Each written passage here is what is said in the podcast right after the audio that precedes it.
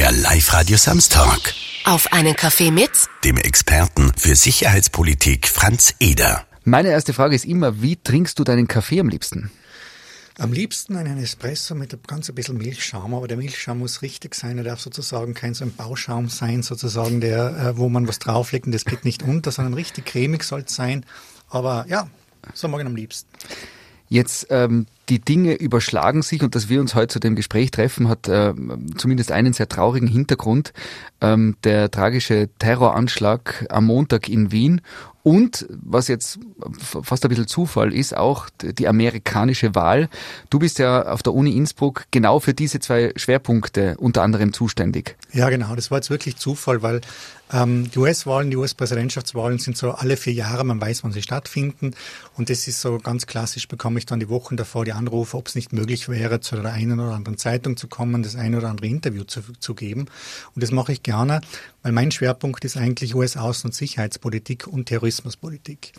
Und um US-Außen- und Sicherheitspolitik verstehen zu können, muss man auch die US-Innenpolitik verstehen. Das heißt, ich habe mich schon ewig auch mit der US-Innenpolitik auseinandergesetzt, obwohl ich eigentlich kein Wahlforscher bin. Also wenn, wenn du mich jetzt fragen würdest, wie läuft es jetzt in Spanien ab oder, oder in Großbritannien, ich habe keine Ahnung, wie es dort abläuft, weil es eben auch nicht meine, meine Forschungsgebiete sind. Bei den USA kenne ich mich eben aus. Und das jetzt leider, und das hat mit dem zweiten Thema zu tun, das ist immer ein Thema, da, da habe ich dann Konjunktur, wenn, wenn eigentlich was Schlimmes passiert ist, dann, dann, dann wollen die Leute von mir etwas wissen, nämlich Terrorismus. Das ist, dass das jetzt in der gleichen Woche war, sogar noch am Vorabend der Wahl das war schon überraschend und, und hat dazu geführt, dass das eine sehr unruhige Woche war mit sehr, sehr vielen Terminen, sehr, sehr vielen Fragen und natürlich auch führt auch zu der Verwirrung bei den Leuten, weil sie sich denken, Gottes Willen, der war jetzt gerade beim Terrorismus da, jetzt kommt er zu den US-Wahlen, macht er alles? Nein, ich mache nichts alles, das wäre unseriös. Es ist halt in, äh, in diesem Moment war es halt zufällig so. Mhm. Quasi jetzt zuerst der Blick nach Österreich. In dieser Woche, am Abend von Montag auf Dienstag, ist ein in der Form noch nie dagewesener terroristischer Akt in Österreich passiert, in Wien ähm, vier tote Menschen, ein äh, erschossener Attentäter. Wie ist es, wenn man jetzt ähm, in der Terrorismusforschung tätig ist? Wie erlebt man dann sowas mit? Wo merkt man dann genau, oh je, das ist jetzt was, ähm, wo dann bald die Telefone klingeln werden, weil äh, Leute aus den Medien und unterschiedlichen Kreisen was wissen wollen? Das war in dem Fall relativ unspektakulär wir sind momentan in herausfordernden Zeiten und das trifft auch mich und meine Familie, ähm, zwecks Kinderbetreuung, Covid und so weiter. Das heißt, viel der Arbeit hat sich teilweise in die Nacht verlagert, sozusagen.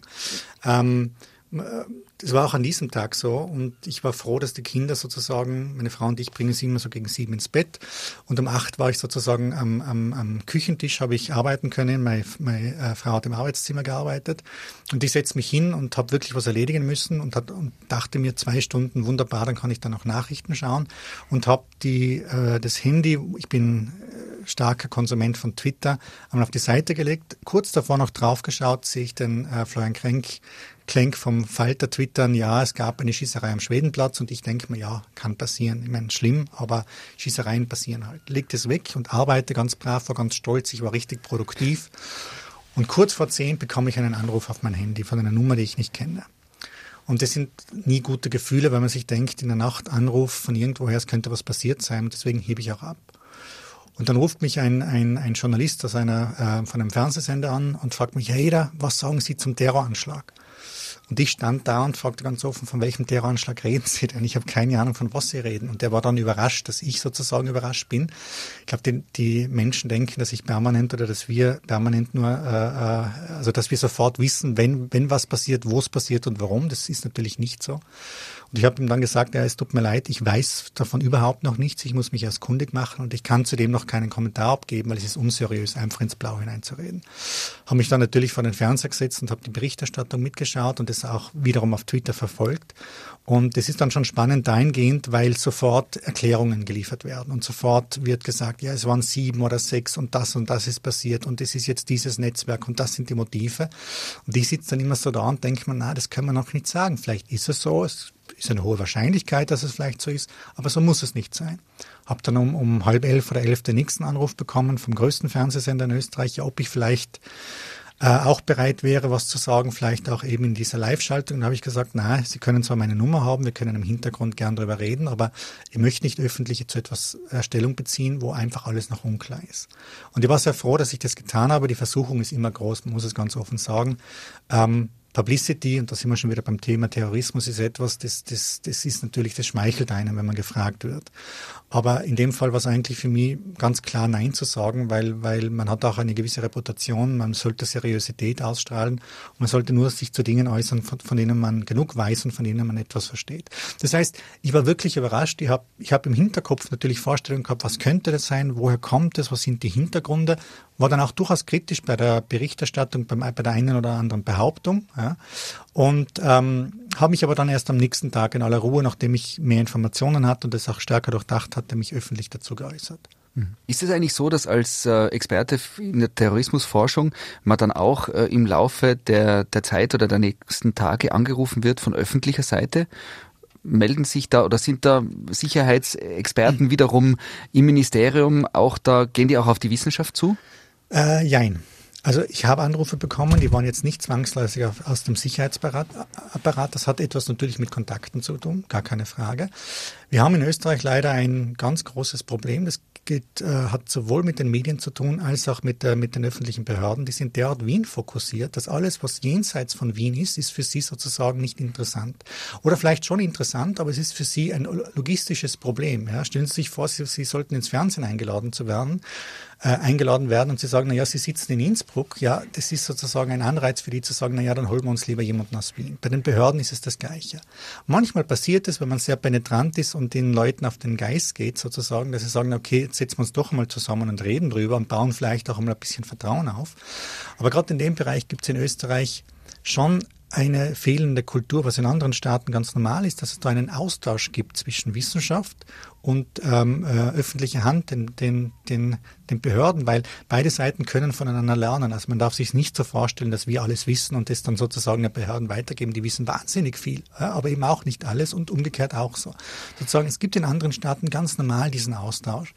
Bei uns habe ich immer so das Gefühl, als ob die Wissenschaft für, für, für gewisse Behörden ähm, nie so als gleichberechtigter Partner wahrgenommen wird, wo man sich austauschen kann, sondern man holt sich dann den Wissenschaftler, den man gern hätte, weil der genau das sagt, was man eigentlich haben will. Und so funktioniert dieses System nicht, ja? vor allem nicht, wenn man zum Glück, wie ich an einer Universität arbeiten kann, wo wir wirklich vollkommen frei sind, unbeeinflussbar sind. Wir, wir müssen nicht jemandem nachreden, wir müssen nicht eine populäre Meinung vertreten. Wir können auch eben Meinungen vertreten, die ganz unpopulär sind. Das ist unsere Aufgabe, dafür werden wir auch bezahlt, da haben wir einen speziellen Schutz und das ist schön. Hm. Jetzt ist am äh, Montagabend ein unglaubliches Attentat passiert. Ähm, wie, mittlerweile wissen wir von einem Einzeltäter mit äh, Struktur im Hintergrund. Jetzt aus äh, Terrorismusforscherseite. Was ist das, was ihr jetzt mit Sicherheit vermuten könnt, was da mhm. die Hintergründe sind? Also ich hatte schon am Abend irgendwie das Gefühl, das, das, das wäre wie jetzt, würde mich sehr überraschen, wenn es in Österreich einen Terroranschlag gibt, wo mehrere Akteure, mehrere Terroristen zugleich in Aktion treten. Das hätte einen Organisationsgrad ähm, erfordert, von dem ich wirklich überrascht gewesen wäre. Also ich war schon vom Anschlag als solchem überrascht, aber ich war überrascht zu hören, dass es anscheinend sechs waren. Wie ich mittlerweile auch aus Sicherheitskreisen gehört habe, äh, wusste man relativ schnell, dass es sozusagen nur eine Person war. Man war nur überrascht, dass es sechs mögliche Tatorte gab und von dieser zeitlichen Komponente.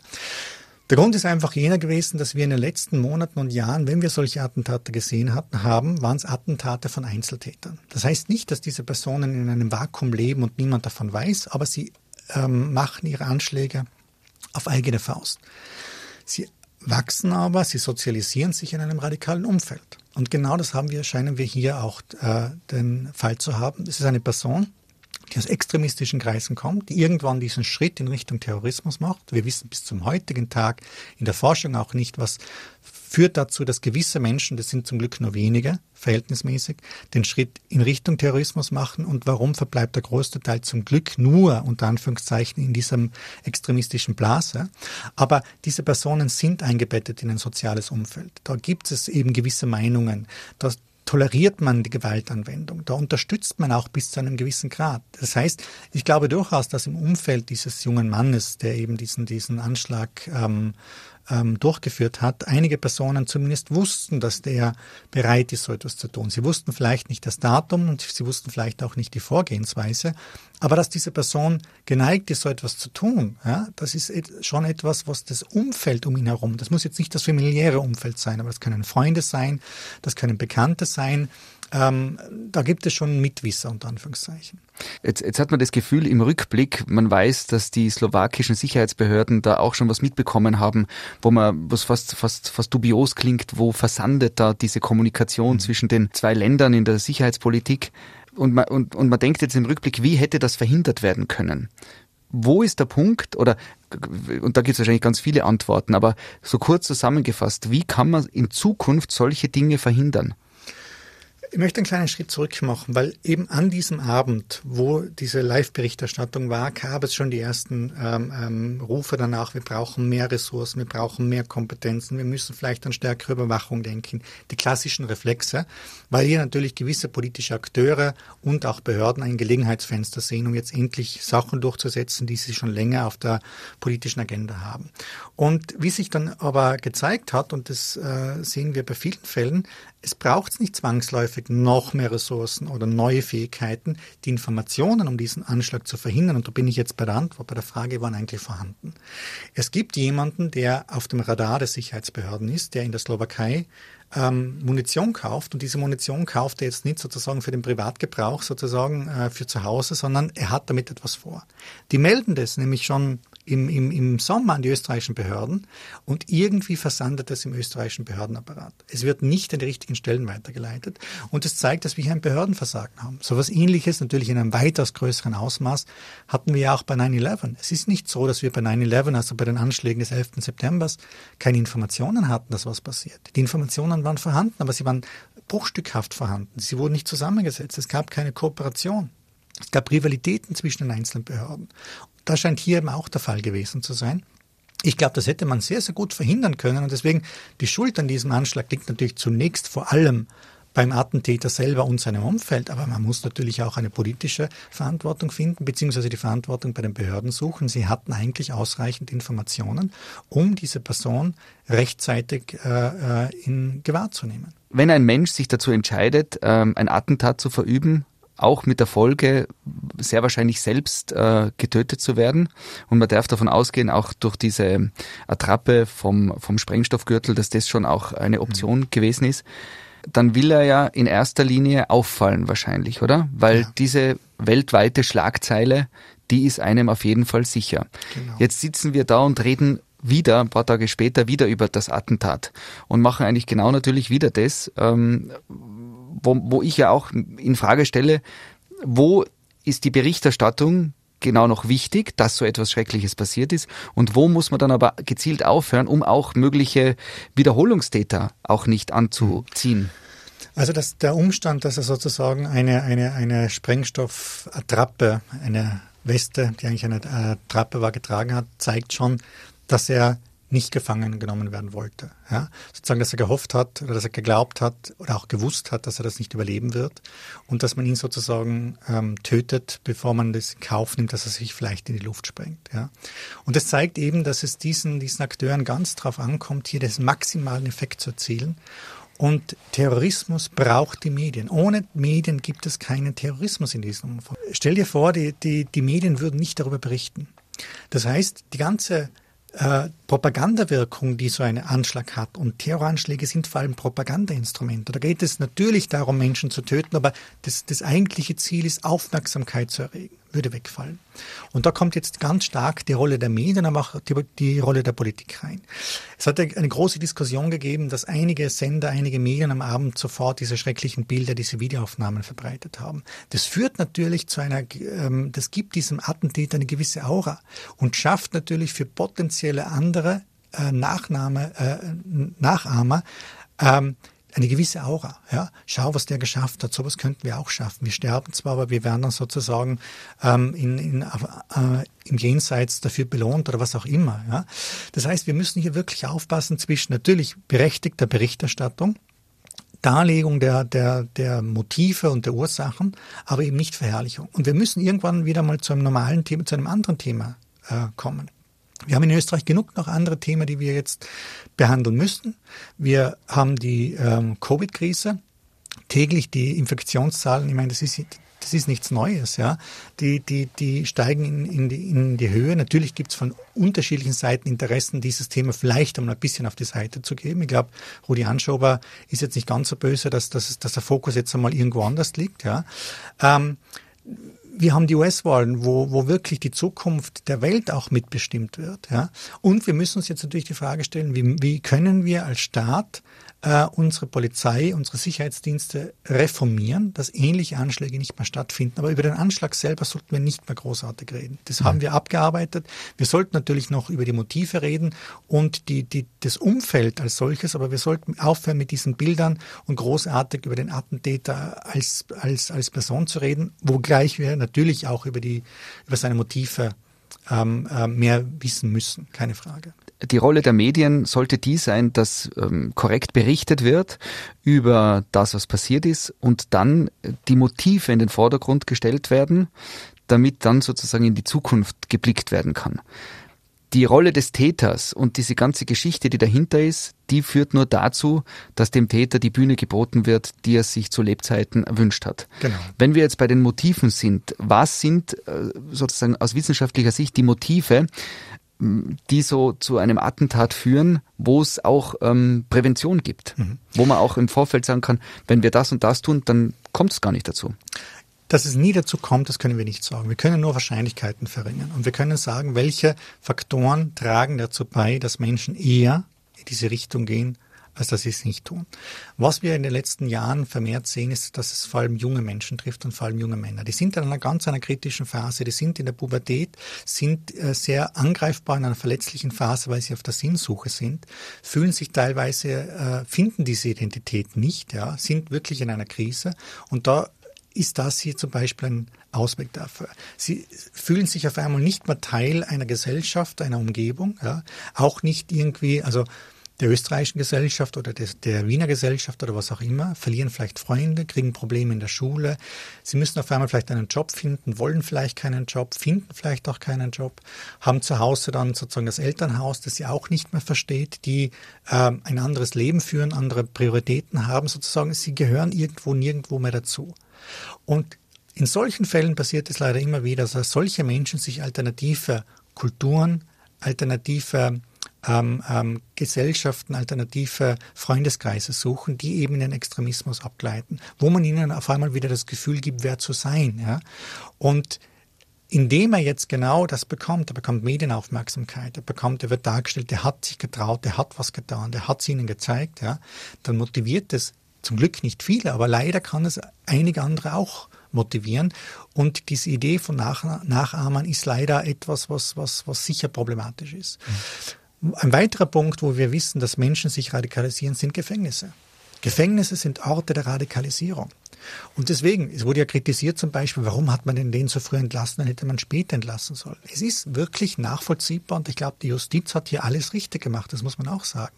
Ihn frühzeitig zu entlassen, das heißt, ihn aus einem Umfeld rauszukriegen, wo, er, wo die, die Chance auf weitere Radikalisierung sehr hoch ist.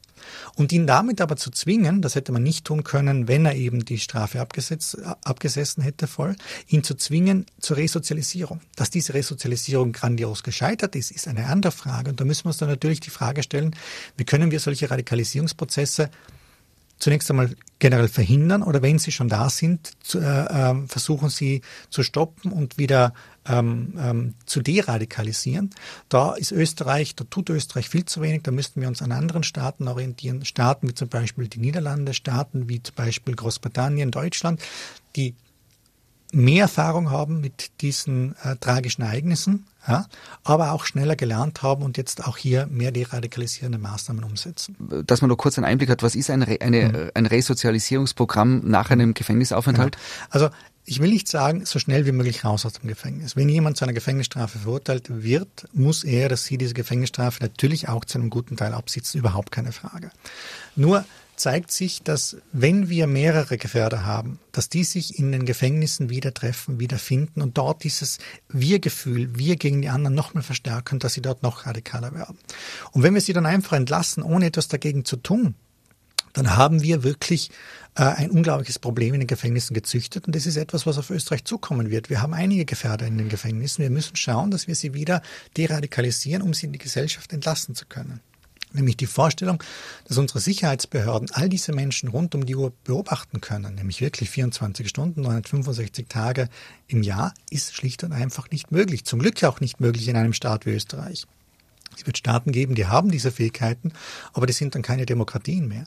Das heißt, wir müssen schauen, dass wir sie wirklich wieder von diesem Denken, diesem radikalen Denken wegbringen und sie wieder den gesellschaftlichen Normen, den Wertvorstellungen, Fragen von Demokratie, von Gleichberechtigung, von Bürger- und Menschenrechten, dass wir sie wieder lernen, lernen, diese Werte wirklich für sich anzuerkennen. Das ist ganz was Schwieriges und äh, da gibt es viele Stellschrauben, die man, die man drehen kann und das ist etwas, was in Österreich viel zu wenig bedacht wird.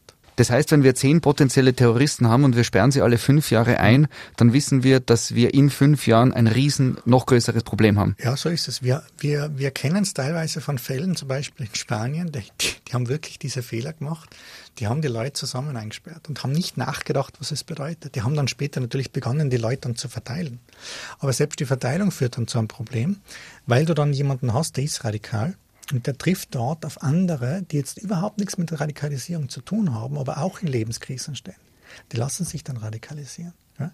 Das heißt, du musst schon in den Gefängnissen, es wird ja auch teilweise gemacht, so ist es ja nicht, aber ähm, anscheinend nicht gut genug, Deradikalisierungsprogramme führen. Aber es beginnt schon viel früher.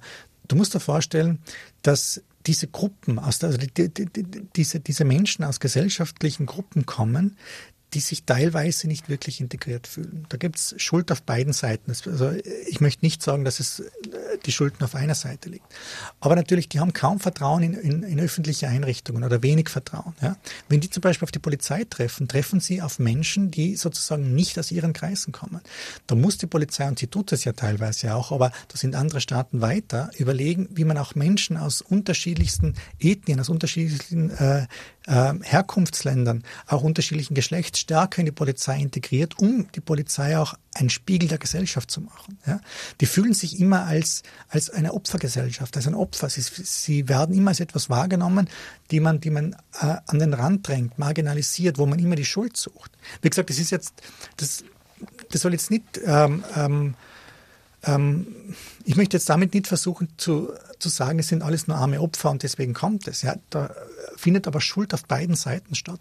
Und das Spannende ist schon auch immer bei dieser ganzen Diskussion, der erste Reflex, den wir immer haben, ist dieses ausländische Terrornetzwerk. Wir suchen das ausländische Terrornetzwerk, weil es ist für uns wunderbar, das kommt von außen zu uns und bringt uns die Probleme rein. Und dann das erste Problem, stoßt man dann drauf, na ja, das war jemand, der ist in Mödling geboren und in Wien aufgewachsen. Ja dann, dann sucht man schnell nach dem Migrationshintergrund. Ja, mag sein, ist auch vorhanden, aber wir müssen einfach mal anerkennen, dass wir als Gesellschaft zum Glück nicht in dem Umfang und dem großen Problem wie Frankreich oder es Großbritannien hatte, aber dass wir hier Menschen sozialisieren aufgrund auf, äh, äh, aus unterschiedlichen Gründen, die bereit sind, so etwas zu tun. Das heißt, wir müssen uns als Gesellschaft, als Staat schon auch die Frage stellen, wo haben wir Fehler gemacht? Das heißt nicht, dass der Hauptfehler bei uns liegt, aber nur so zu tun, es ist etwas von außen wir haben bis jetzt alles richtig gemacht und alles wunderbar und wir machen es jetzt weiter so. So funktioniert das nicht. Franz Eder ist äh, Experte und das ist jetzt ein trauriger Zufall für Amerika, die Außenpolitik und für den Terrorismus, wobei Amerika auch jahrzehntelange Erfahrung mit äh, terroristischen Attentaten hat. Das heißt, von dem her hat man irgendwie das Gefühl, spätestens seit 9-11, das passt zusammen. Mhm. Jetzt haben wir eine Wahl, wie sie so in Amerika auch medial begleitet noch nie gegeben hat. Trump versus Biden. Es geht darum, äh, wird Donald Trump noch einmal vier Jahre regieren oder wird der Demokrat Biden, wie es ja jetzt schon das Gefühl ist, sozusagen der neue Präsident. Wenn man jetzt so die Lage, jetzt ist alles noch ein bisschen offen, man hat, es ist das Wahlsystem auch komplett anders. Es gibt da ja keine offiziellen Stellen, die dann sagen, und jetzt ist das Ergebnis fertig und jetzt ähm, steht der neue Präsident fest. Wie ist die derzeitige Lage einzuschätzen? Es ist jetzt so, dass, dass Biden diese Wahl gewonnen hat. Ja? Ähm, ich war im Vorfeld der Meinung, es wird ein Landslide, sozusagen ein Erdrutschsieg. Das war jetzt nicht in diesem Umfang der Fall. Ja, es wurde, es war in einigen Bundesstaaten weitaus knapper, aber er hat zumindest nach Wahlmännerstimmen genug Stimmen, um im Electoral College zum Präsidenten gewählt zu werden. Ich gehe davon aus, dass das auch der Fall sein wird. Die große Frage ist jetzt, was macht Trump? Er hatte schon angekündigt, er wird jetzt klagen. Äh, einige Senatoren, Lindsey Graham aus äh, South Carolina, ein Republikaner, hat angekündigt, ja, der Bundesstaat Wisconsin sollte eigentlich das Parlament das Wahlergebnis des Bundesstaates nicht anerkennen und eigene Wahlmänner hinschicken.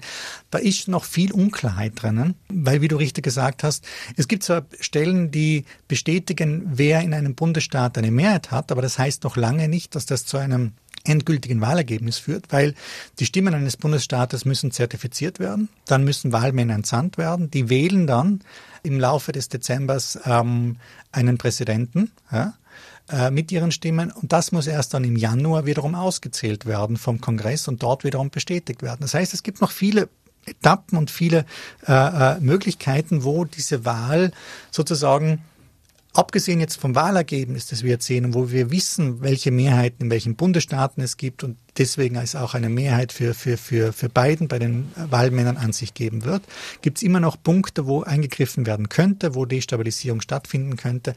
Aber trotzdem, ich bin optimistisch. Am Ende des Tages wird am 20. Januar Joseph Biden als neuer Präsident ähm, angelobt werden und die Ära Trump ist vorläufig einmal zu Ende und das ist gut so. Wenn man als Politikwissenschaftler von der Uni Innsbruck diese Wahl in Amerika mitverfolgt, und, und wir müssen jetzt ein Highlight rausnehmen aus den letzten Tagen. Was war als Wissenschaftler das Ereignis oder der Tweet oder das, was passiert ist, wo du dir gedacht hast, na, also dass, dass wir das erleben müssen, dürfen, sollen? Das waren viele Punkte. Ich habe zum Beispiel am, am, am Wahlabend ja noch die Berichterstattung, bevor die ersten Ergebnisse reinkamen, gab es äh, Wahltagsbefragungen. Und die Frage war, warum haben Sie Donald Trump gewählt oder warum haben Sie ähm, ähm, Joseph Biden gewählt, Joe Biden, beziehungsweise was war Ihr Wahlmotiv? Und da war eine dieser Fragen die Corona-Krise. Und da hatten die Leute zwei Antwortmöglichkeiten. Ähm, war für Sie wichtig zu sagen, okay, es geht um, um, um ähm, den Gesundheitsschutz oder müssen wir Strategien finden, um die Wirtschaft am Leben zu halten? Und die amerikanische Bevölkerung war de facto gespalten. Ich hätte gedacht, die Gesundheit ist ihnen doch noch mal mehr wichtig wie die Wirtschaft. Aber das war 42, 52 zu 48 ja, für die Gesundheit. Aber wenn man jetzt sozusagen den, den, den Erhebungsfehler wegzählt, war das eigentlich eine Split Vote. Ja. Das hat mich schon sehr überrascht und das war die erste Andeutung dahingehend, dass vielleicht der Erdrutschsieg, von dem ich ausgegangen bin, dass er kommt, vielleicht doch nicht kommen wird. Das war ein Punkt. Ein zweiter Punkt ist, es gibt gewisse Bundesstaaten, die Trump erobert hat, nämlich der mittleren Westen, Wisconsin, Michigan, ähm, Pennsylvania, ähm, ähm, äh, Minnesota, ähm, wo jetzt Biden wiederum die Demokraten reingeführt hat. Ja. Ähm, das war etwas, das war schon sehr überraschend. Arizona, seit Jahrzehnten ist es rot dominiert, genauso wie Georgia, dass die vielleicht demokratisch werden könnten. Ja? Das ist schon sehr, sehr überraschend. Das heißt, bei aller Kritik, die, die also äh, Biden wird kritisiert, man hätte den anderen aufstellen müssen und so weiter und so fort. Das sehe ich nicht. Ja? Der hat einen wahnsinnig guten Wahlkampf gemacht. Der hat Bundesstaaten erobert, die die Demokraten seit Jahrzehnten nicht mehr daran gedacht hätten, dass sie sie erobern können.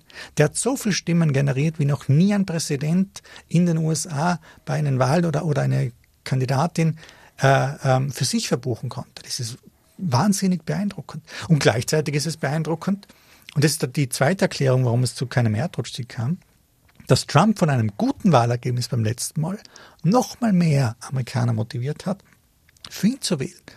Und es ist natürlich aus unserer Sicht, ich meine, was wir mitbekommen von diesem Präsidenten, das ist ja, das ist, das ist ja unglaublich. Also das könnte man sich ja gar nicht ausdenken. Ja, das wäre der, derart unglaubwürdig hätte man so ein Drehbuch vor einigen Jahren noch geschrieben. Ja?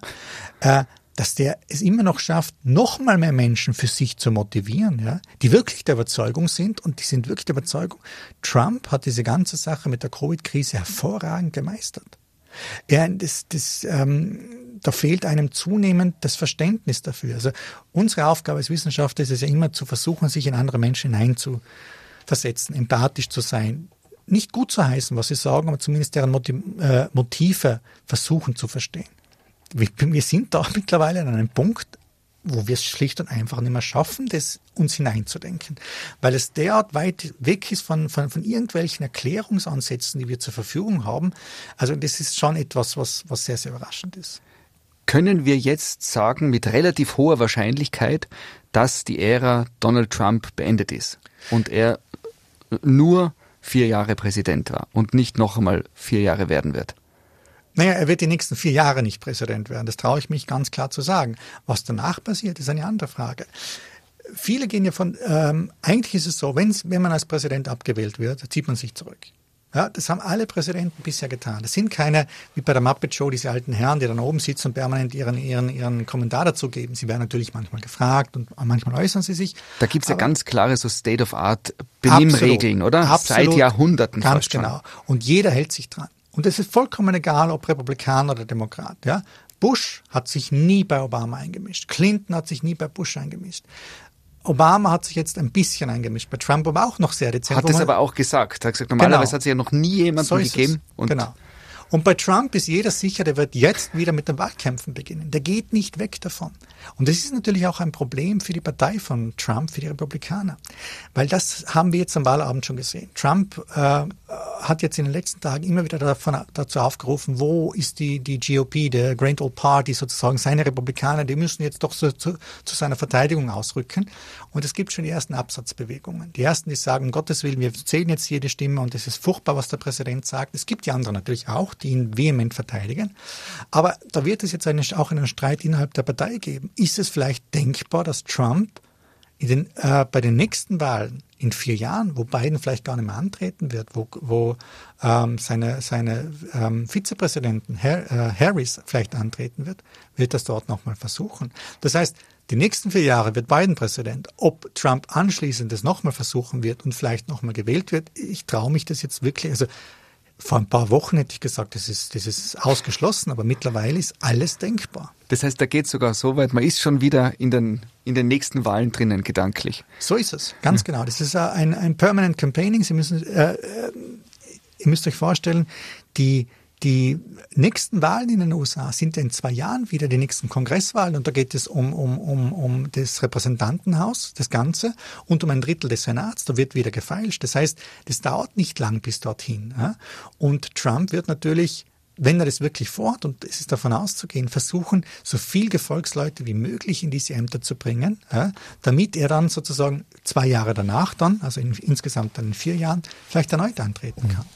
Und das ist natürlich generell ein großes Problem für die USA, weil dieses Land jetzt vor allem auch aufgrund der politischen Situation im Senat ist es wahnsinnig knapp, spitz auf Knopf. Es, es, kann sein, dass die Republikaner eine knappe Mehrheit haben. Es kann sein, dass es ein Unentschieden gibt und dadurch die Demokraten im Vorteil sind, aber das sind so knappe Mehrheiten. Sie müssen kooperieren, sie müssen zusammenarbeiten. Wenn sie das nicht tun, und es wird natürlich schwierig, wenn sie so einen Clown wie Trump permanent im Hintergrund haben, der überall versucht reinzufunken, dann ist die Konsensfindung, und es geht ja bei der Politik immer um Konsensfindung. Politik ist der Versuch, Konflikte äh, zu lösen, indem man keine Gewalt anwendet. Die, gewaltlös, die gewaltlose Konfliktlösung ist der Grund, warum es Politik gibt. Und dafür braucht es einen Kompromiss. Ja? Aber der wird unter diesen Bedingungen natürlich massiv erschwert. Wenn wir jetzt einen, einen Politikwissenschaftler da haben, diese große Wahl in Amerika, können wir ganz kurz ein paar Begriffe ja, erklären. Klar. Politik bedeutet eigentlich was? Politik ist der Versuch der Konfliktlösung mit friedlichen Mitteln. So würde ich, ich, ich, ich es definieren. Für uns Politikwissenschaftler sind Konflikte kein Problem. Konflikte ist etwas Menschliches. Wir müssen uns vorstellen, wir sind Menschen, wir haben unterschiedliche Vorstellungen. Wir sind zum Glück nicht gleich, wir sind verschieden.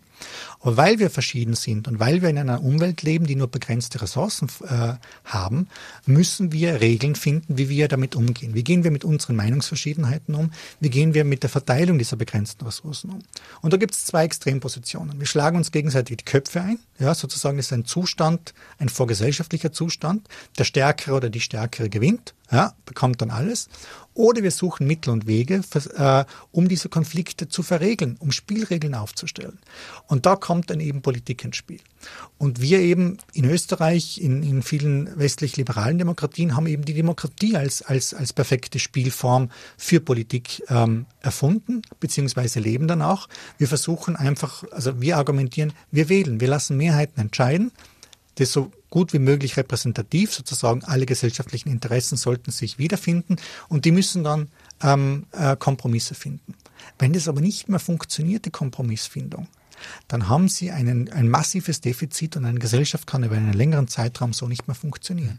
Und ein, und ein Typ wie Trump durchbricht natürlich komplett alle Regeln, die man bis so dato, es. zumindest bis vor 75 Jahren gewohnt war. Genau. Trump ist jemand, der gar, der gar nicht zum, zur, zum, ähm, Trump ist jemand, der nicht wirklich in der Lage ist, einen Kompromiss zu suchen. Er lebt vom Konflikt. Es ist, äh, wie beim Feuer das, das Sauerstoff braucht, um zu leben. Trump braucht die Auseinandersetzung, er braucht den Konflikt, weil er eigentlich Das ist das Einzige, was er kann. Ein klassischer Populist spalten und, und auf Probleme hinweisen, aber nicht unbedingt Lösungen anbieten. Das ist nicht das, was er kann. Hm. Als, äh, als Amerika-Experte, was sind jetzt so Dinge in den nächsten Tagen, Wochen, Monate, wo man, wo man sagt, ui, das wird richtig spannend in Bezug auf die amerikanische Präsidentschaftswahl? Da gibt es jetzt mehrere Etappen. Es gibt ganz klare Fristen, bis wann die Bundesstaaten ihre Sieger feststellen müssen. Das heißt, es müssen sogenannte Zertifikate übermittelt werden, ähm, wo eben drin steht ähm, Bundesstaat XY, zum Beispiel Bundesstaat Kalifornien, äh, ähm, ähm, die Wahlmänner, Wahlfrauen sind eben für Joseph Biden da. Dann gibt es den nächsten Zeitpunkt, wo sich diese Wahlmänner, Wahlfrauen im betreffenden Bundesstaat treffen und wirklich wählen. Das ist dann die eigentliche Präsidentschaftswahl. Das, was wir jetzt erst hatten, war ja nur die Wahl der Wahlmänner und Wahlfrauen.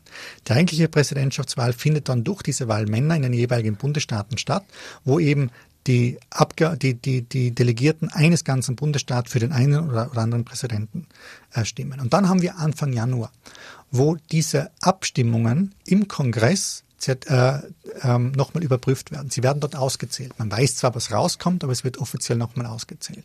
Und dort wird es dann mit, mit ähm, wirklich besiegelt. Dort wird die Wahl des Präsidenten am Ende des Tages besiegelt. Mhm. Und wenn das so abläuft, ganz normal abläuft, dann wird Biden Präsident. Was es hier natürlich geben kann, ist großen Streit. Ja? Dass in einem Bundesstaat, stellen Sie sich vor, zum Beispiel Wisconsin, sind die Wahlmänner für Biden bestimmt. Wenn jetzt die, äh, das Parlament in Wisconsin äh, republikanisch dominiert herkommt und sagt, das akzeptieren wir nicht, wir schicken eigene Wahlmänner hin und äh, oder wir nennen eigene Wahlmänner, die wählen jetzt Trump und jetzt kommen zwei unterschiedliche Wahlergebnisse aus Wisconsin nach Washington. Was tut man dann? Ja, das heißt, man muss dann vor Ort entscheiden und derjenige, der entscheidet, ist der Vizepräsident des Präsidenten Mike Pence als Vorsitzender des Senates. Ja, und wenn der jetzt zum Beispiel sagt, okay, ich nehme die republikanischen Abgeordneten aus Wisconsin, das wäre eine Verfassungskrise sondersgleichen. Ja? Wie reagiert das Repräsentantenhaus, das demokratisch dominiert ist? Also das, das sind ganz, ganz spannende Fragen. Was auch noch sehr spannend ist, jetzt beginnt die Transitionsphase. Sozusagen jetzt beginnt der Wechsel von einer Administration auf die nächsten. Das ist wirklich so, am 20. Januar 12 Uhr, nun endet die Amtszeit des Präsidenten. Bis dorthin hat er 100 Prozent der Macht. Militärisch, alles, wirtschaftlich, alles. Alles. Ja, also wirtschaftlich ist jetzt übertrieben. In dem Sinne aber er kann Entscheidungen noch fällen, die absolut, bis 12 unglaubliche Uhr. Tragweite haben. Bis 12 Uhr. Bis 12 Uhr hat er sozusagen die, die Macht über den Atomkoffer, wo die ganzen Sprengcodes sozusagen drin wären. Über, ähm, er kann eigentlich alles tun bis 12 Uhr. Um 12 und wir Uhr, wissen, wie Trump tickt und was er uns in den letzten genau. vier Jahren gezeigt hat. Genau. Alles, alles ist möglich. Um 12 Uhr und eine Sekunde ist es nicht mehr der Fall. Das heißt, Sie müssen einen Wechsel Administration wirklich von heute auf morgen machen. Bis 12 Uhr steht die Couch von ihm drinnen im Weißen so Haus. Es. Und um kurz nach 12 beginnen Sie die Couch rauszutragen und dann ist die, der Innenausstatter vom Joe Biden damit beauftragt, das einzurichten, das Oval Office. So übertrieben ausgedrückt. Ja, meistens wird der Schreibtisch ausgetauscht. Da gibt es unterschiedliche Schreibtische. Man nimmt den von, von, von, von Kennedy oder man nimmt den von Johnson oder was auch immer. Es ist jetzt vielleicht auch nicht, dass der Umzugswagen um Punkt 12 erst anfängt, sondern vielleicht schon um 10 vor 12, aber ja, genau in dieser Zeit ist es. Und in dieser Transitionsphase müssen natürlich auch die viele der Beamten ausgetauscht werden. Sie müssen diese Beamten einmal finden, sie müssen Secretaries finden. Wer wird neuer Außenminister, wer wird neuer Verteidigungsminister, wer wird Chef des, der CIA und so weiter und so fort. Das ist die Phase, die jetzt beginnt. Und die ist spannend, weil wir eben sehen werden, wie wird die neue US-Außen- und Sicherheitspolitik ausschauen, ja, welche Personen sind dort handelnd. Mhm. Und es wird aber auch spannend werden, wie kooperieren die in der Amtsübergabe. Ja?